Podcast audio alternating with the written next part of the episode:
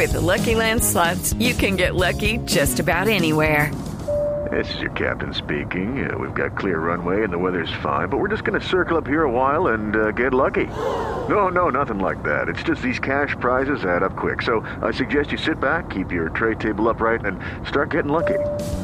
Play for free at LuckyLandSlots.com. Are you feeling lucky? No purchase necessary. Void where prohibited by law. 18 plus terms and conditions apply. See website for details. 3 de la tarde y 21 minutos. Mucha atención porque el juez de la, en la audiencia que se estaba acusando en contra de Fabio Andrés Salamanca, el joven que causó el terrible accidente que le costó la vida a dos universitarias, ha definido dejar en libertad a este joven eh, porque no habían los suficientes fundamentos para dictarle medida de aseguramiento. Nos vamos de inmediato para los juzgados de Palo Quemado, donde se encuentra a esta hora María Camila Díaz. ¿Cuál es la determinación, María Camila? Pues la determinación que acaba de tomar la juez segunda de garantías eh, es que el joven Fabio Andrés Salamanca será procesado en libertad.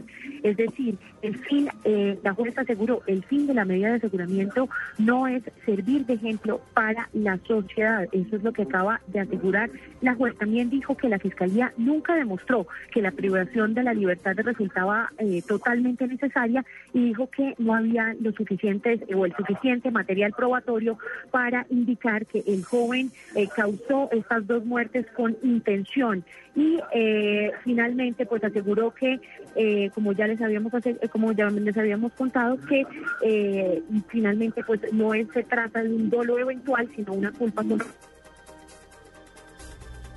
3 de la tarde y 23 minutos. Es María Camila Díaz quien se encuentra en estos momentos en los juzgados de Palo Quemado y nos está registrando esta noticia de último momento. Por supuesto, hay indignación de los familiares de las víctimas a esta hora que estaban esperando una medida de aseguramiento. Sin embargo, hay que aclarar para nuestros oyentes a esta hora que esto no quiere decir que el caso quede impune. Como lo decía María Camila Díaz, él será procesado, pero será procesado en libertad. Lo que ha dicho el juez es que no representa un peligro para la sociedad y por esta razón no considera ni que debe ser recluido en un centro carcelario, ni tampoco que se le debe dictar una medida de aseguramiento de detención domiciliaria. Así que esta es la noticia que se registra a esta hora de último momento. Miguel Garzón con otras noticias. Así es, Eduardo, la Comisión Primera de Cámara aplazó el debate de control político sobre los derechos laborales de los trabajadores del sector minero para el próximo 6 de agosto. a la cita estaban llamados el ministro de Trabajo Rafael Pardo, el jefe de la cartera de Minas Federico Rengifo y la ministra de Transporte Cecilia Álvarez. La Superintendencia de Puertos y Transporte mantuvo en firme la sanción en contra de Transmilenio. Por cada mes que no logre unificar las, las tarjetas que deben usar los usuarios, Transmilenio deberá pagar 106 millones de pesos.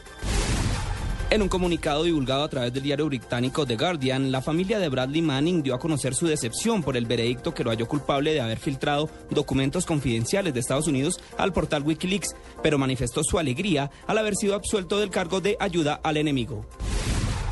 3 y 25 minutos de la tarde continúen con Blog Deportivo.